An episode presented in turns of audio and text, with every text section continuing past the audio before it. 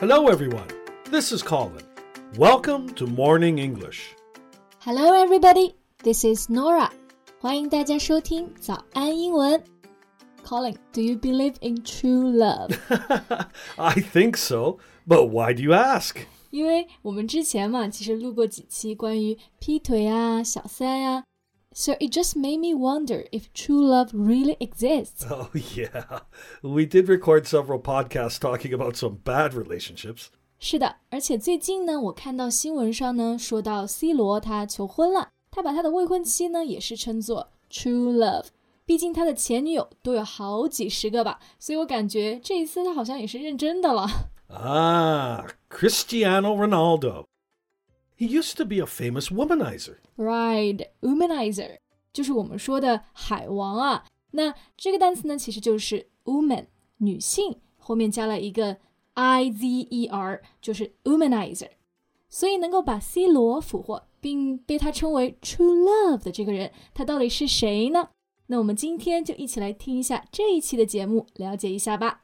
在节目的开始，给大家送一个福利，今天给大家限量送出十个我们早安英文王牌会员课程的七天免费体验权限，两千多节早安英文会员课程以及每天一场的中外教直播课，通通可以无限畅听。体验链接放在我们本期节目的 show notes 里面了，请大家自行领取，先到先得。哎，Colin，你知道吗？我去外网啊搜索这件事情的时候，看到媒体是把他的未婚妻称作是 Wag wag，w a g。Wag？Yeah。Wag a tail？对，就是摇尾巴这个单词。So they say she's one of the most famous wags on the planet. Oh, WAG is also an acronym. It means uh, wives and girlfriends of high profile sports people. All right, high profile 就是备受瞩目的意思啊。那 W A G 三个字母大写其实也是一个首字母的缩写，专门指的呢就是运动员的妻子 wives or 女朋友 girlfriends。不过，嗯，我在想外国人是不是特别的八卦？为什么就是这种名人的太太团还要专门用一个单独的词？Well, actually, it's the opposite. we don't care about the names of their girlfriends or wives. Uh? Yeah, well, we care about the players, right? All right，原来是这样。那我猜你肯定不知道他的未婚妻到底叫什么。I don't know her name. What, what's what's her name? Uh, her name is Georgina. 中文名就是乔治娜。Uh, so is she a, a celebrity or a, a model? 呃、uh,，Yes or no？那现在她职业之一呢，的确是模特哈。 不过她之前就是一个普通的柜姐。oh, see. She transformed from a sales assistant to a famous model. yeah, sales assistant. Assistant 就是助手嘛，so a sales assistant 就是我们说的柜姐啦。Right. Uh, you can also say she works in sales or she's a shop girl. Right. They're the same. Yeah. So, um, how did they meet each other?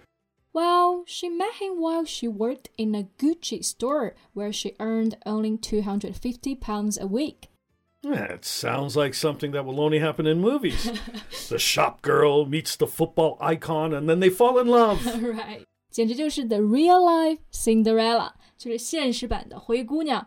所以啊，粉丝们刚知道这件事情的时候啊，就经常去她工作的店去围堵她，去看她，或者就是假装客户给她打电话。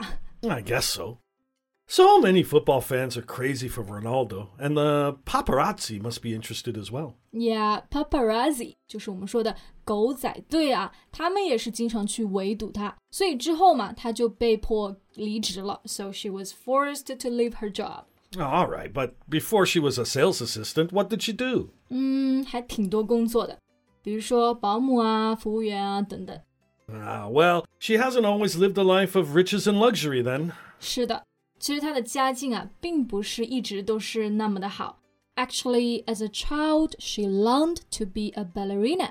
Now, you said longed to be. Yeah. Well, that means that she didn't actually become a ballerina. 没错，她其实是一直非常想要成为一名芭蕾舞演员。那英文中我们就称作 a ballerina。 不过呢，后面他家的家境是其实有点承担不起学费，就有一段时间是没有再学了。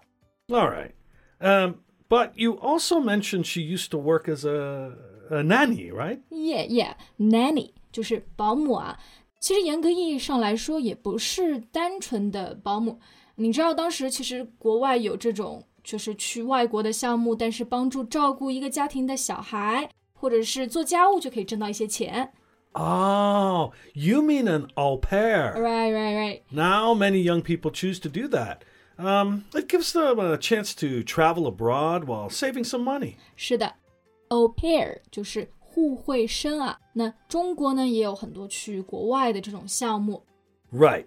Um, you know, they help with the housework and childcare in exchange for food, a room, and uh, some pocket money. 是的，对于想出国但又不想花很多钱，还想有一些体验的人来说呢，这个 au pair 就是一个不错的机会了。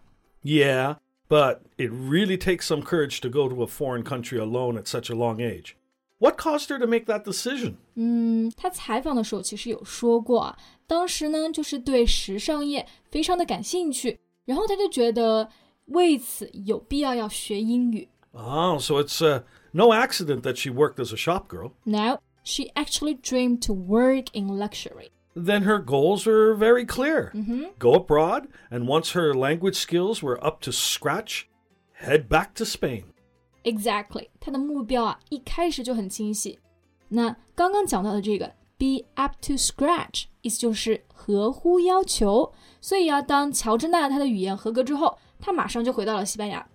而且在这期间呢，她其实有自己一直在支付自己的学费去学习舞蹈，所以感觉她其实也是一直有在坚持自己的梦想的。 Yes, she is. Pursuing her childhood dream to be a ballerina, as well as her dream of working in high end retail in Madrid. 嗯，是的，high end retail 意思就是卖奢侈品的这些零售行业。也就是这样，他才遇到了 C 罗。而且 Georgina 她采访的时候就说到啊 ，It was love at first sight for both，双方一见钟情。 Wait, do you really believe in love at first sight? Maybe love at first sight appearance 。比如啊，乔治娜，那首先大家看她第一眼嘛，印象就是高颜值啊，身材又好。 Well, that doesn't surprise me. Look, think of Ronaldo. He's very handsome, very famous, and very rich. Yeah. So wherever he goes, whether people like him or not, he's always under the spotlight. 嗯，是的。那本来 C 罗呢，也就是全球有名的高富帅嘛，所以他的女朋友要是不好看，估计也是不可能的吧 Yeah, many of his ex girlfriends are also models who are curvy built and, and, and very pretty. ？Right，curvy 这个单词呢，意思就是有曲线的。 所以如果你形容一个人，she has a curvy figure，也就是说她肯定是有魔鬼身材了。那如果你去形容一个人长得好看呢，我们这里可以用到一个非常简单词，就是 pretty。不过除了这个词之外，我要去形容一个非常好看的人，还没有什么高级一点的说法呢。 Mm, you could also say she's a perfect 10. OK，she's、a perfect ten，也就是说满分十分的话，她就是十分。 That's right. Uh, there's another one. She's a knockout. knockout，这个不是经常用在这个拳击赛啊，指的是击倒对手嘛。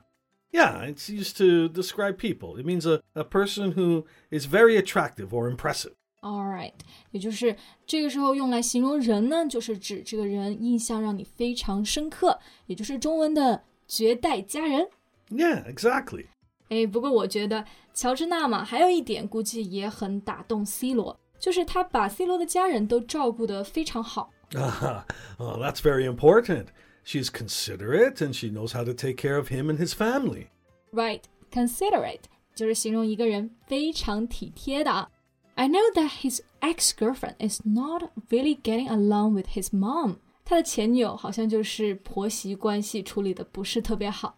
Well, you know, Ronaldo seems to be someone who really cares about his family, especially his children. So, hey, she knows how to treat him. 是的，他们目前嘛就已经有四个小孩了。但是乔治娜曾经公开的说过，To have four children is not a burden for her。 And if I remember correctly, Ronaldo has famously talked about wanting seven children. eh? 是的，因为这个 C 罗他的幸运号嘛也是七号，所以他的梦想呢就是生七个娃。 那看来乔治娜非常体贴，会照顾家人这一点，估计也是非常加分了吧。Yeah, but taking it back to true love, I guess no one knows what it is until it comes. 是的，我们刚刚啊也说了乔治娜的这么多的优点，但是其实回过头来你去想，他们两个之间的这种真爱呀、我们其实想是想不出来了。那自己也是一样，当你的真爱到了的时候呢，你才知道什么是真爱。那讲到这里呢，本期的节目也要结束啦。最后希望大家都像 C 罗一样，找到属于自己的真爱喽。This is Colin. Bye. This is Nora. See you next time. Bye. 今天的节目就到这里了。如果节目还听得不过瘾的话，也欢迎加入我们的早安英文会员。成为会员，您就可以无限畅听我们每天一场免费的中外教直播课，以及两千多节原创系统课程了。今天我们限量送出十个七天免费试听权限，试听链接放在我们本期节目的 show notes 里了，请大家自行领取，先到先得。This podcast is from Morning English. 学口语就来早安英文。